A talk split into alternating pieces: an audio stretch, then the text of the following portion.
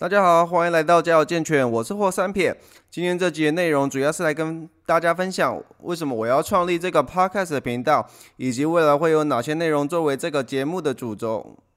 不过呢，在未来可能还是在内容上会有一些增减，所以如果大家有什么样不同的想法或者是问题，都欢迎让我知道哟。另外这一集还有一个非常重要的地方，就是我要顺便测试一下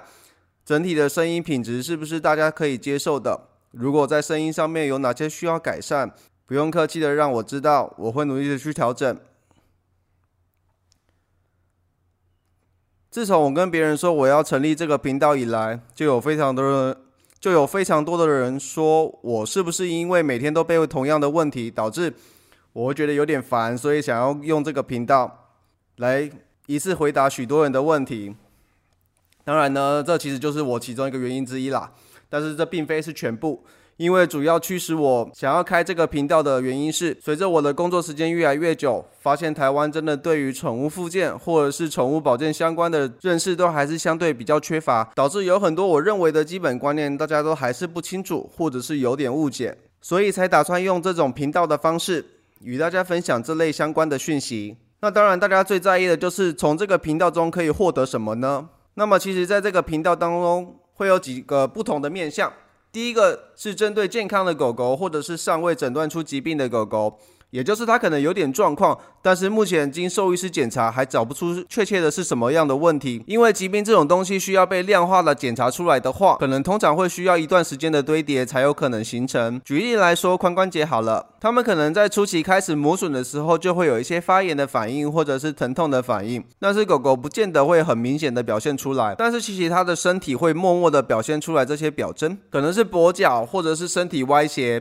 也有可能是没办法走直线。这些情况都有可能，所以我们在节目当中也会尽量用简单的形式来让大家认识狗狗身体的部位，包含像是常见的关节啊、肌肉等等。另外，可能也会分享一些从日常生活中我们要观察什么、怎么观察狗狗身体出现的异状，可能是可以借由走楼梯，或者是观察它爬楼梯的样子、绕圈，或者是平常散步的大小便。当然，除了健康的狗狗之外，我们也会分享一些宠物附件相关的资讯，像是认识常见的骨科疾病或者是神经相关的疾病，然后碰到这种疾病，我们应该用什么样的方式去做附件，或者是在附件过程当中，我们要怎么样去调整难易度，让狗狗可以完成我们希望的事情，但是又不会获得太多的挫折感。不过这边的疾病，我们会比较把重心放在跟附件相关的疾病，如果是其他比较特殊啊，或者是其他的疾病的话。可能还是要寻求专门的兽医师去做进一步的检查、评估及治疗。但说到底，其实饲主才是最重要的环节之一，所以我们也会分享一些饲主常见的问题，例如像是狗狗到底能不能爬楼梯。又或者是除了散步之外，还有什么样的运动可以进行？还有一个常发生在北部的朋友的状况，也就是下雨的时候，平常在家里可以做什么样的运动？所以也欢迎四组跟我们分享自己的故事及经验，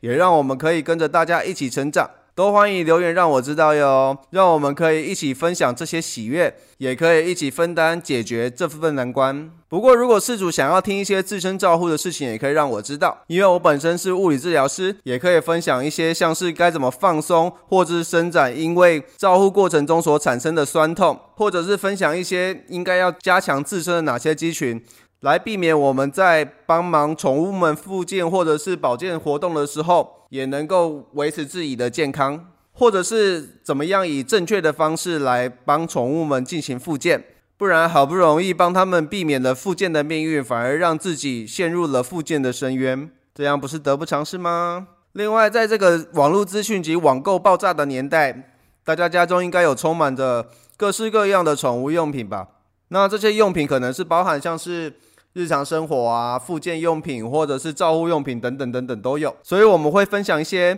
不错的用品或者一些新物品的资讯给大家。那这些东西不一定是标榜给宠物用的，也可能是给人用的，也有可能是其他情况下用的。虽然这些东西不一定是给宠物用，但是东西是死的，脑袋是活的，在适度的转化也是可以对宠物达到不同的效果。所以如果你们家中也有一些特殊用品，或者是买来之后，都不会使用或是不好用的商品，都可以让大家知道。大家也可以一起来脑力激荡，帮这个产品开发出更好的价值。在未来许可的情况下，也可能会邀请一些同样是宠物领域的人来一起来聊聊天，可能是探讨某一个议题，也有可能是聊聊分享工作的内容或者是经验。那讨论的主题话，可能是动保相关，或者是行为相关、医学相关、附件相关，只要任何跟宠物有相关的都可以。因为我自己的信念是，唯有将不同的观点、不同的意见、不同的专业一起来脑力激荡，一起来整合，才能让宠物们有更完善的健康生活品质。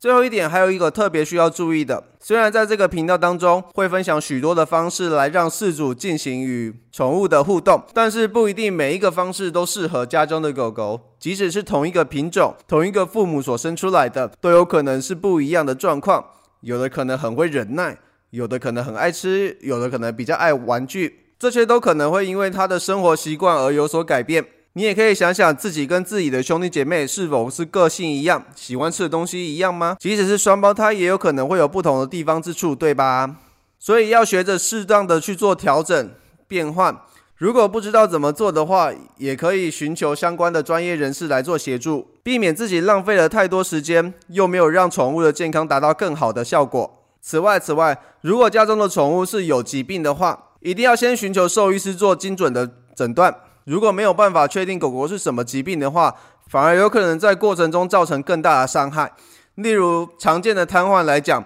它造成的原因有非常多种。例如有一个方法，它其实对 A 形态的瘫痪是有帮助的，但其实是对 B 形态的瘫痪是会造成它的病情更加严重。